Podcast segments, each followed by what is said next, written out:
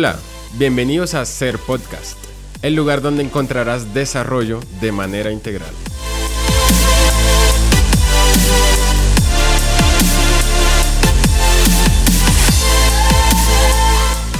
Estaremos charlando de liderazgo, espiritualidad, finanzas y todo, absolutamente todo lo que tenga que ver con avanzar, con sacar la mejor versión de nosotros.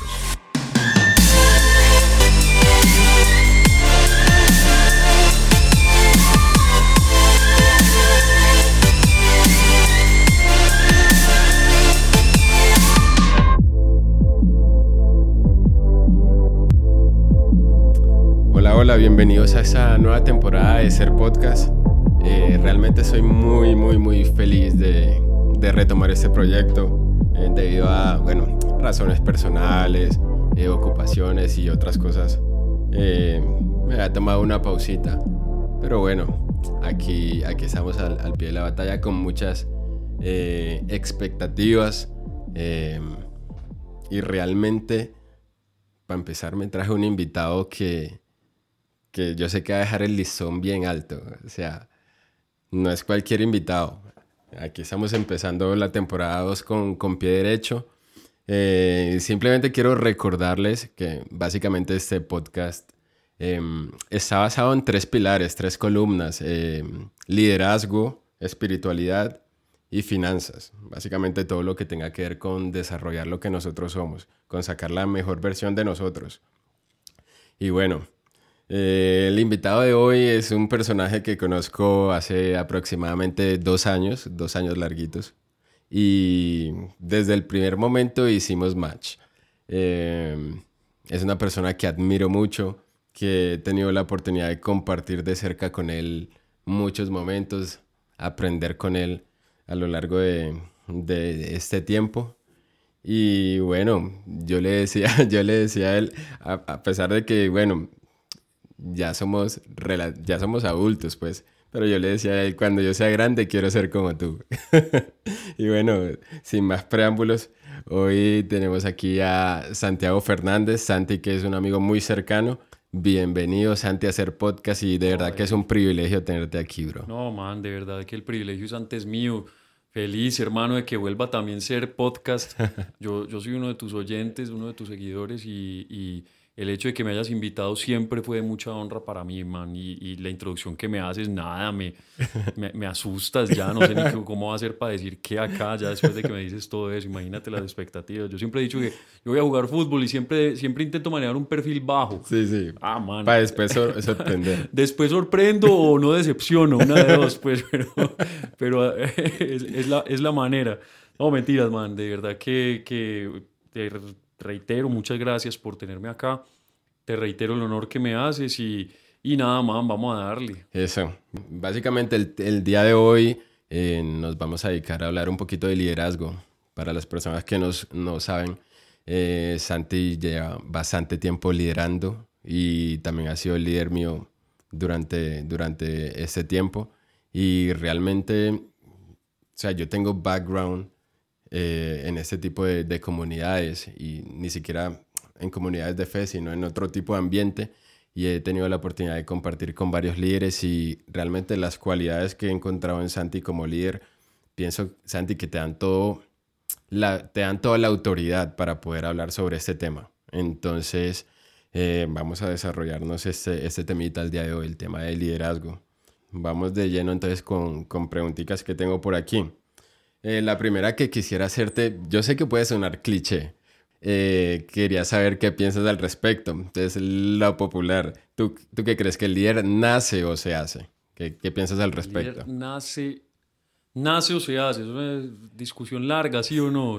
Cualquiera que haya leído liderazgo se, se la encuentra en algún lado. No, yo, yo creo honestamente, Dave, que, que ambas. O sea, yo creo que hay personas que nacen con una serie de cualidades que, que le facilitan o le potencian ese rol y, y, que de una u otra manera, casi que inevitablemente, los ves tú liderando aún desde niños. Sin saber qué es lo que hacen, ya ves tú una comunidad o, uno, o, o varios de sus amiguitos pues relacionándose con, él, con esta persona en concreto como de una manera, como una relación de liderazgo, pues. Y, por ende yo creo que sí, tú puedes nacer con un montón de cualidades y características que te facilitan ese rol, pero yo también estoy convencido, men, que, que, que se pueden desarrollar también un montón de cualidades y de características que te van a permitir ser líder. Es más, yo creo, hermano, que, que, que si el líder no pudiera hacerse, pues estas grandes empresas como Apple o Google, que le pagan millonadas a, a, otras grandes empresas para que construyan líderes dentro, de, dentro de cada área corporativa, pues que manejan. Entonces yo sí creo que, que, que el líder se puede hacer. Yo no sé incluso si, si te ha tocado ver a personas que han sido liderados y que luego por algún motivo asumen un rol de liderazgo. Sí. Cómo incluso esas personas tú los ves y, y, haz de cuenta ver al que era su líder. Y yo creo que no, no se da meramente como una imitación consciente, como que, bueno, vamos a imitar o hacer como me lideraban a mí, sino que es que yo creo que la propia experiencia de vida, la, ese propio camino empírico que sigues al lado de otra persona empieza a dotarte de una serie de cualidades que en determinados casos también te pueden forjar como líder o te pueden enseñar a, a, a ser líder. Es que si tú lo piensas en últimas, el, el liderazgo es un, es, un, es un proceso de influencia, es un proceso como inspiración social. Sí. Y, y yo creo firmemente, Dave, que, que nosotros podemos construir nuestro ser a un punto en el que nuestras decisiones, en el que nuestros resultados, en el que nuestro camino, en el que nuestras relaciones, pues terminen siendo dignos de inspiración, uh -huh. dignos de influencia. Sí. Y por eso es que creo también que el liderazgo se tiende a dar de una manera muy orgánica. O sea, ¿qué te legitima a ti como líder sino precisamente las decisiones que tomas, el camino que trazas, tus destinos, tus metas, eh, la forma como guías incluso? Uh -huh. Y yo creo que, como te decía, podemos construir en nosotros mismos ese ser humano digno de imitar o ese ser humano que es eh, digno de tener como influencia o digno de tener como inspiración. Uh -huh. Y si el liderazgo es precisamente un proceso de influencia y de inspiración, pues yo creo que podemos nosotros construir en nosotros mismos un ser que puede inspirar y que pueda hacer influencia. De hecho, también creo que el liderazgo evoluciona. Sí. Y esa sola frase me permite a mí concluir que, que sí se puede construir el liderazgo. Uh -huh. Básicamente es, o sea, temas como si se puede usar la expresión, un diamante en bruto y a lo largo de ese proceso se, se va perfeccionando, se va trabajando en ello. Totalmente, totalmente. Es que yo creo que así ocurre, es lo uh -huh. que te digo, uno ve muchos niños que nacen con una serie de cualidades de extroversión, de habilidades comunicativas, es decir, con una personalidad o carácter que, que les facilita ser líderes, ¿cierto? Pero incluso también he visto casos en los que una persona que es así, por situaciones de experiencia también, termina viendo truncadas esas cualidades y tal vez mmm, ahogándose su liderazgo o ahogándose su, su potenciación como ser humano y, y, que también, así como puede lograrse que se desarrollen esas cualidades, yo creo que también se pueden truncar. Entonces, eh, sí es como un diamante en bruto, que puede quedarse en bruto o aún embrutecerse, si, si, si, si, cupiera pues la, la analogía. Ajá. Pero eh, el punto, hermano, es que eh, si no se pudiera yo creo que no tendría mucho sentido incluso eh, ser podcast, ¿me uh -huh. entiendes? Porque en parte lo que tú nos estás enseñando acá nos potencia Total. como líderes o nos ayuda a ser líderes uh -huh. o, o, incluso nos enseña cuándo y cómo seguir en nuestra posición de líderes o en nuestro rol de líderes en la sociedad o en una comunidad o en un equipo, pues. Súper bien, wow. Eh, ¿Qué cualidades crees tú que, que debería tener un líder digno de seguir, un líder que, que tú digas que valga la pena. Sí, sí. Pues, man, uno, tú me haces esa pregunta y yo, o sea, mi, mi tendencia natural me lleva a imaginarme, o sea, lo de siempre, lo que todo el mundo, sí. Ay, que, que, que, tenga habilidades comunicativas, que tenga habilidades sociales, que tenga una buena capacidad para resolver conflictos o para trazar metas, que sea visionario, ¿cierto? Pero, pero bueno, todas esas son o sea, las pienso así, yo creo que tu pregunta no, me, no, no, no quiere llevarme al libro que leí algún día para, uh -huh. para atrás.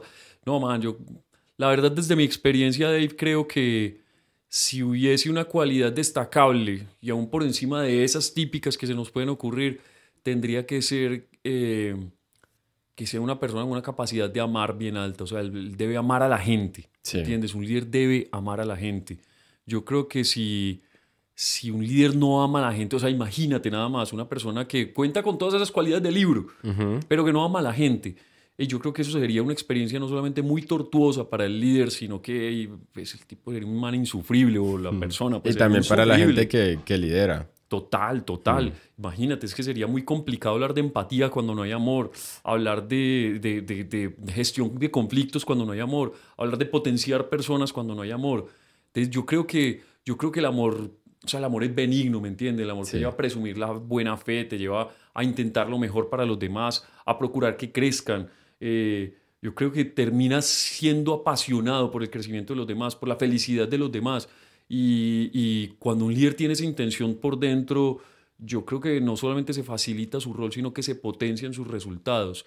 Entonces yo erigiría como una, como una máxima, pues, para responder a tu pregunta de una manera un poco, no sé si atípica, pero creo que bien intencionada y que creo que es el, el- el- el origen y el trasfondo de tu pregunta, es esa, esa capacidad de amar. Mm, eso es como cuando Jesús resumió los mandamientos en uno solo, ¿cierto? Que Sí. "Ey, ámense unos a otros. Yo creo que, Sí. yo creo que tiene, tiene, tiene razón aún dentro del ámbito del liderazgo. Y qué mejor ejemplo de líder. Qué mejor ejemplo de líder, man. Genial.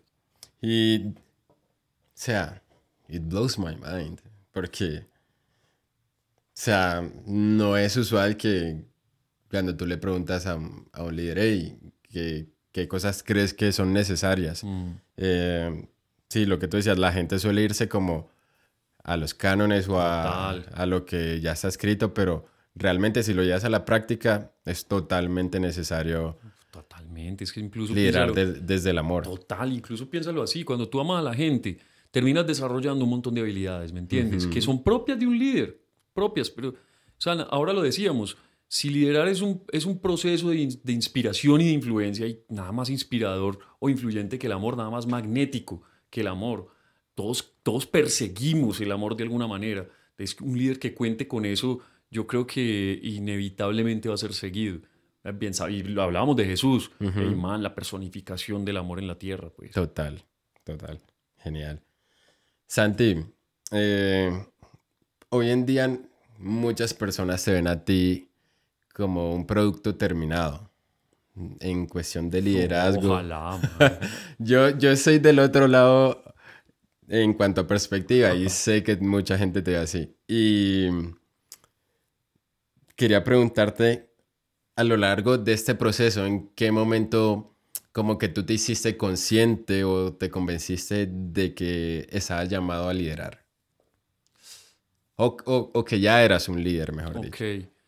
Eh, Sí, porque yo, yo creo que yo creo que desde, desde muy pequeño yo lideraba, Sí. ¿me entiendes? O sea, pero no, no, no lo hacía ni intencional ni mucho menos consciente. Ujú. Era mucho más, sí, orgánico. Sí, o sea, en realidad mi memoria, el que me pongo, o sea, me pongo a recordar y me, es, eh, mi, la imagen en mi mente es liderando, o sea, o, o siendo seguido, pues, Sí. no, no, no necesariamente que hay el capitán del equipo de fútbol, no, que va, nada de eso, pero digo es que eh, era usual que yo, que tomara yo de ciertas decisiones y que, y que me siguieran, o sea, era algo que se daba orgánico, ¿me entiendes? Pero yo no fui consciente nunca de esas cosas, tal vez, tal vez incluso pude haber sido más responsable con la influencia que, que en algún momento llegué a tener. Yo creo, yo creo, Dave, que el momento en el que yo me hice consciente, no sé cómo te vaya a sonar, pero fue cuando, cuando se, me otorgó, se me otorgó un rol, ¿me Sí. entiendes? O sea, definitivo, yo creo que estamos claros todos en que el rol no te hace líder. Es decir, que te digan Ajá. tú eres un líder no es lo que te hace líder o que te Exacto, el ubique en una título no te lo- Eso, exacto, no es lo que te hace líder. Ujú. Pero curiosamente, yo creo que fue en ese momento, cuando a mí se me otorgó ese rol, o esa posición, o ese título, que yo me hice consciente y verdad. Yo soy un líder, ¿me entiendes? Yo creo que eh, puede sonar un poquito polémico, porque parece contradictorio con lo que acabo de, de- de decir, de que el rol no es lo que hace al líder, pero, pero yo creo que el rol de una u otra manera sí legitima un liderazgo que ha venido dándose de manera orgánica. Te lo voy a contar con mi experiencia. Básicamente Ajá. yo era parte de un equipo y, y yo no me daba cuenta, pero, pero era, estaba ejerciendo un liderazgo aunque yo no era el líder. Entonces era, yo era como una De especie manera de... inconsciente lo, lo Total, ejercías. ¿no? Incluso yo era como una especie de emisario entre el equipo y el líder, ¿me Sí. entiendes? Entonces yo era como un canal entre ellos Sí. y, y se filtraban todas las necesidades del equipo a través mío y las decisiones ejecutivas pues las tomaba este líder que en últimas terminó evolucionando, terminó pues pasando a otro lugar y de manera orgánica todos sabíamos, ah, bueno, ya no está ese líder que era, eso va a pasar Santi, Santi va a ser el que, el que va a ocupar ese cargo. Sí. Y en efecto así fue. Lo curioso, Dave, es que yo no, yo no empecé a hacer nada distinto, ¿me entiendes? Yo seguía haciendo lo que venía haciendo. Es decir, yo ya había estado ejerciendo un liderazgo y la, no sé, cuando me dieron el rol, fue sencillamente como un, un, espaldarazo que legitimó una, una posición que ya se venía ejerciendo de manera orgánica, un liderazgo que ya venía siendo ejercido de manera natural. Y yo creo que es una, eso deja igual una enseñanza bacana, porque, porque nosotros estamos rodeados de un montón de líderes sin roles. Y tal vez si en tus manos está eh, pues, otorgar esa posición, mm, eh, creo que es una un buen criterio para determinarlo. terminamos volviendo al líder al que ya viene ejerciéndolo porque de todas maneras el liderazgo es una cosa que se da de hecho, más que de posición. Wow. Eh,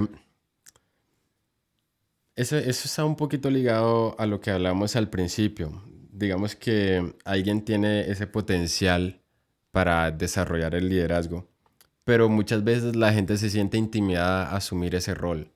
Eh, entonces, alguien que le huye al liderazgo, Em, ¿tú crees que estaría desperdiciando ese potencial em, que le ha sido otorgado?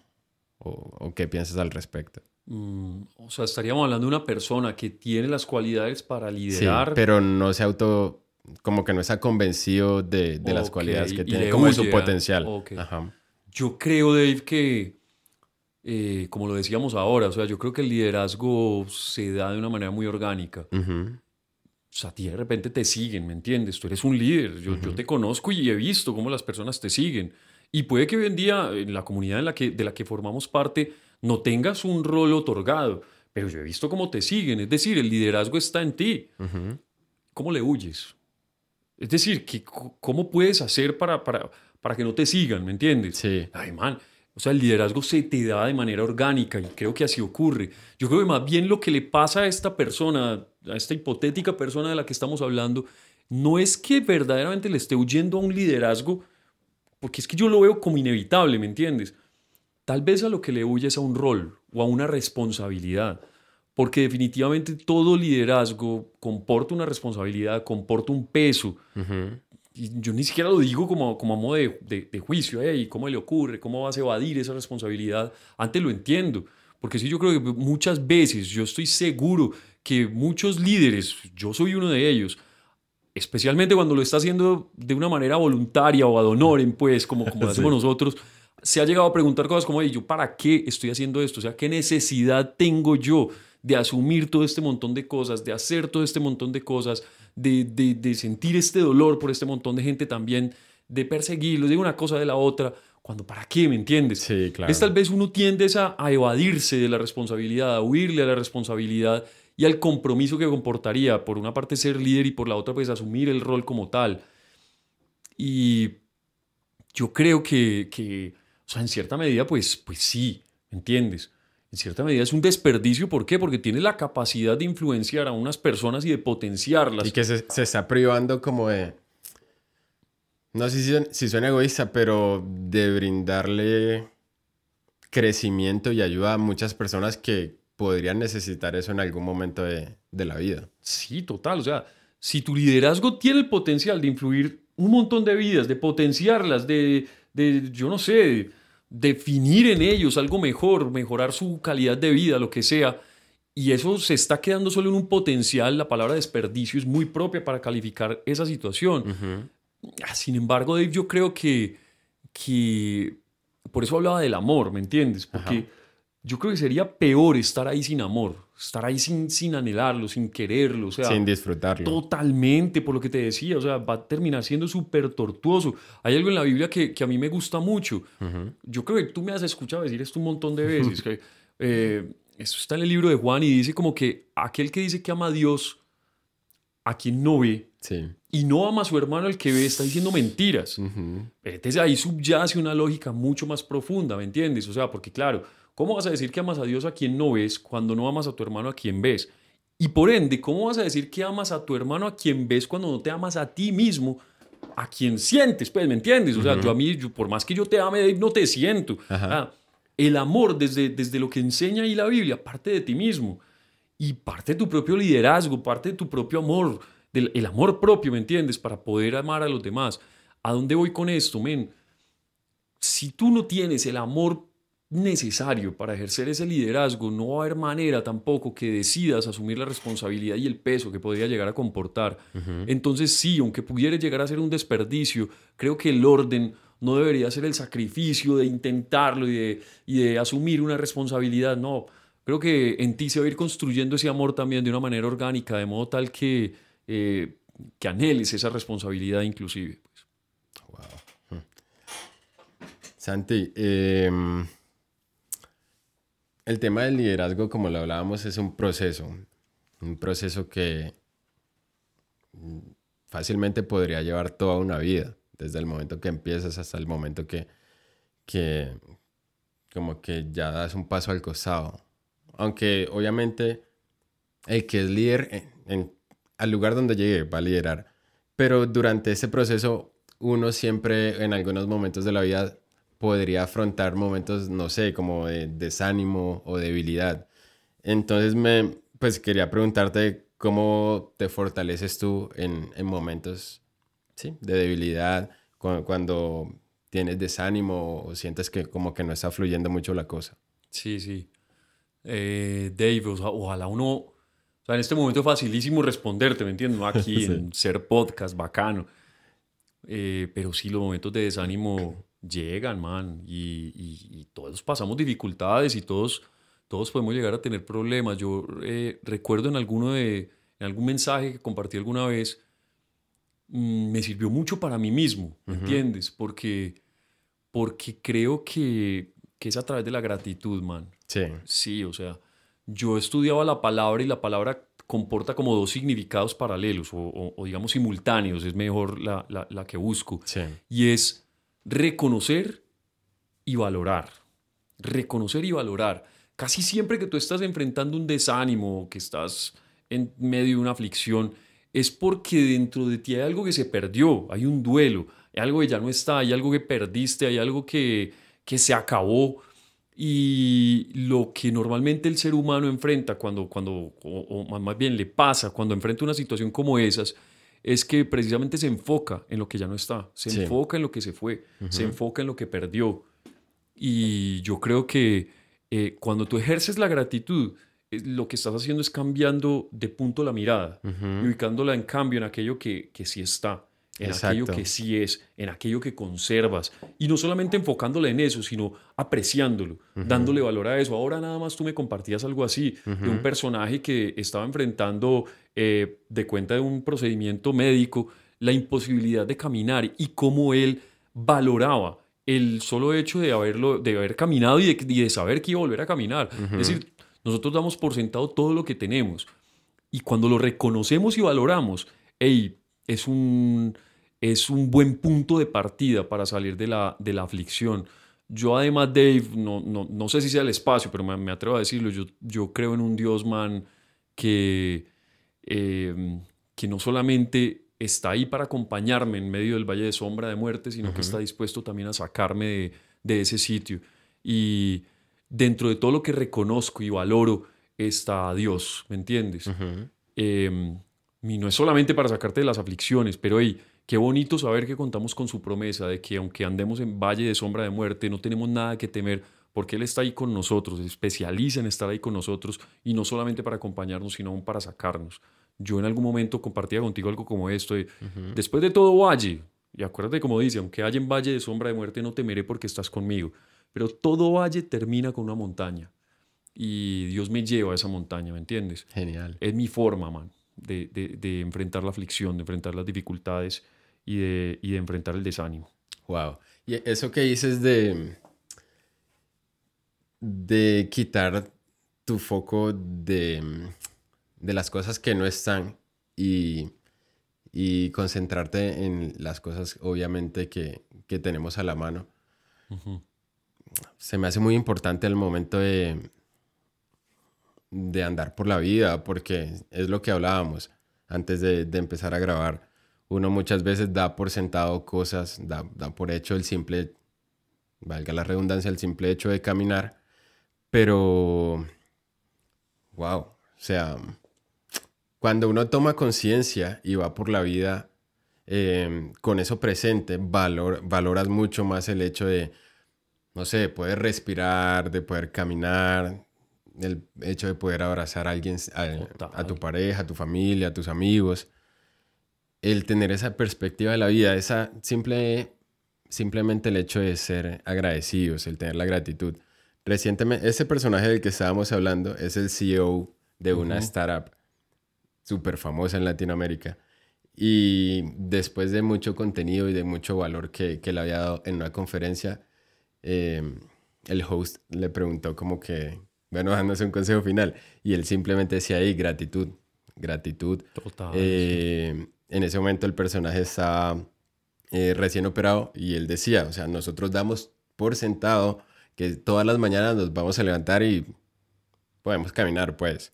Pero él en ese momento no lo podía hacer y justo en ese momento es cuando más valoras el simple hecho de tener eh, la posibilidad de desarrollar eso. Entonces me parece genial. Y bueno, un, un, disclaimer aquí en el, ya que tocas el, el tema espiritual, que, que, es muy bonito también recibir esa ayuda divina cuando uno está saliendo de momentos pues de desánimo y este tipo de cosas. Y hay básicamente un personaje bíblico, em, se llama Elías, era un profeta, y es, este man se libraba unas batallas grandes mm. en su momento. Hubo bueno, él tuvo, por ejemplo, una batalla en la cual enfrentó a, a otros profetas, digámoslo así, eran como, como de otro bando. Ah, es mi historia favorita de la Biblia, esa que estás contando tú. y básicamente se enfrentó a 400 profetas mm. de, del otro bando y él ganó, obviamente, con la intervención divina eh, de parte de, Dios. Y tiempo después, no sé, no, no recuerdo, ponle tú, no sé, cuatro o cinco días o por mucho una semana, recibe una, una amenaza de, de la reina de ese imperio en ese momento. Y él simplemente como que se afligió un montón y se abrumó y quería hasta perder la vida. Y fue y se refugió en una cueva. Y hay un momento cuando él está en esa cueva que Dios le dice como, hey, Elías, ¿qué haces aquí? Y mira que, bueno, tú y yo que somos bien, bien nerds, bien ñoños, y nos ponemos a investigar como la raíz de, de, ah. o la traducción. Y me puse a, a, mirar varias versiones, varias traducciones de ese texto bíblico. Y en todas dice, Dios dice ahí, ¿qué haces aquí? No dice, ¿qué haces allí? Y es genial porque cuando piensas en eso, te das cuenta que ese era el peor momento de ese personaje bíblico. Sin embargo, Dios estaba ahí con él. Lo que, wow, lo que me lleva a pensar que aún en esos momentos difíciles o en nuestro liderazgo o aún en la vida personal, cuando estás enfrentando momentos así como súper complicados, you can rest assured. Mm. Tú puedes confiar, puedes estar tranquilos que, que aún ahí Dios está y que, pues, qué más bonito puede ser que, que ese, ese ser supremo nos ayude a salir de, de esa circunstancia. Eh, bueno, te quería, te quería preguntar si tienes límites también en tu liderazgo y si los tienes, ¿cómo establecerlos? Porque muchas veces uno está expuesto, obviamente el líder está expuesto a muchísima gente, eh, mucho trato social, eh, contacto con muchísimas personas y pues desafortunadamente hay momentos que, que la vida, otros individuos o incluso uno mismo como que eh, hay una línea, una línea muy delgada em, entre la amistad o saber diferenciar en qué momento eres líder y desafortunadamente a, veces esa, línea se pasa. Em, ¿cómo, ¿cómo, establecer límites en ese rol de, de, liderazgo? Si los tienes y si los tienes, ¿cómo has hecho tú a lo largo de todos estos años para establecerlos? Ok, a ver si te entiendo. O sea, la idea, lo que me preguntas es básicamente el medio de liderazgo se vuelve un poquito gaseoso a veces, las relaciones y... Sí, porque está rodeado de mucha gente. Total, total. Y a veces, no sé, puede que suene, que pues, suene polémico, pero a veces la gente abusa del líder y pasa límites. Entonces, eh, muchas veces yo pienso que hay límites sanos. Entonces, sí, básicamente eso. Sí, sí, te entiendo. Eh, en algún momento de mi liderazgo me, me, llegó a ocurrir, o sea, ¿me entiendes? Que, que, prácticamente las personas eh, esperaban que, que, fueras tú el que les hiciera la vida, ¿me entiendes? Pues tú no eres un líder, sino como un burro que carga a la gente. sí. y, y, eso es incluso contraproducente con el mismo rol de líder porque, porque te vuelves, o sea, las personas se vuelven codependientes y no se trata de eso, entonces es todo lo contrario.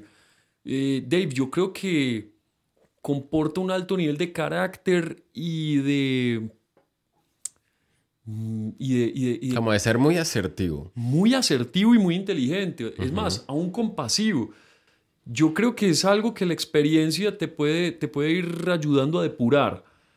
Me llegó a pasar incluso también, mira, yo sin ningún tipo de intención, yo soy un hombre casado, man, y me llegó a pasar que de repente mi esposa, eh, gracias a Dios ya no es celosa ni nada de eso, pero me decía, hay pilas esa pelada creo que le gusta. Si yo man desprevenido, desapercibido de la situación, porque eh, es, fácil que empiecen a, decir, que lo, como tú dices, que los límites entre un tipo de relación y otra se, pierdan, se vuelvan gaseosos.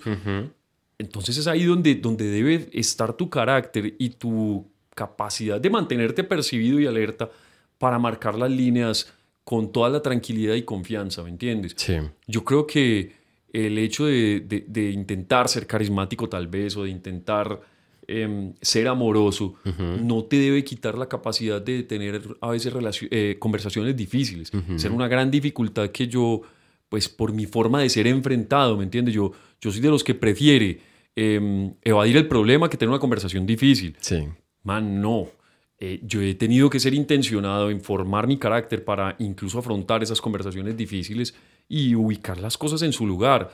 Dave, porque es que es lo ideal. O sea, cuando tú no lo haces de manera oportuna, en algún momento te va a tocar. Sí, total. En algún momento te va a tocar. Entonces, de repente la otra persona empieza a correrte la línea, a correrte la línea, a correrte la línea y tú lo permites porque no tuviste o, la visión o, la, o el carácter para frenar esa situación hasta que llega un punto en que es insostenible. Y cuando tú vuelvas a ubicar la línea en su lugar, la otra persona lo que va a sentir es que en cambio, le estás quitando lo que, lo que es suyo. Es como, es como una bolita de nieve. Eso. Que si no estableces el límite correcto, pues en el momento oportuno. así funciona. Entonces yo creo que em, yo creo que tiene que ver con el carácter. Otra cosa que te puede pasar, que puede pasar a uno como líder es que normalmente la causa que lideras tiende a ser más grande que tú.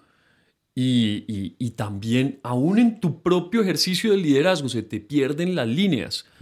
Y tú pudieras estar enfrentando la tentación de dejar de ser lo que tú eres para seguir promoviendo la causa en la que crees o la causa que lideras. Y yo creo que es importante también recordar que yo hace poco lo hablaba con un gran amigo y él me decía, yo no me traiciono a mí mismo. Yo no me traiciono a mí mismo. Entonces mira cómo incluso la capacidad de entender tu propia identidad, de conocerte para saber cuándo ciertas líneas serían una traición a, tu propio ser, para poder también marcar la línea en medio de lo que haces, pues. Es, no sé si, que si, quede suficientemente claro, pero creo que es así de ahí. Wow. Santi, eh, me gustaría preguntarte o que nos cuentes acerca de un líder que tú admires y por qué porque admirar o porque te sientes con, identificado con, con, este tipo de líder? Mm, man. yo sé que te va a sonar muy cliché, pero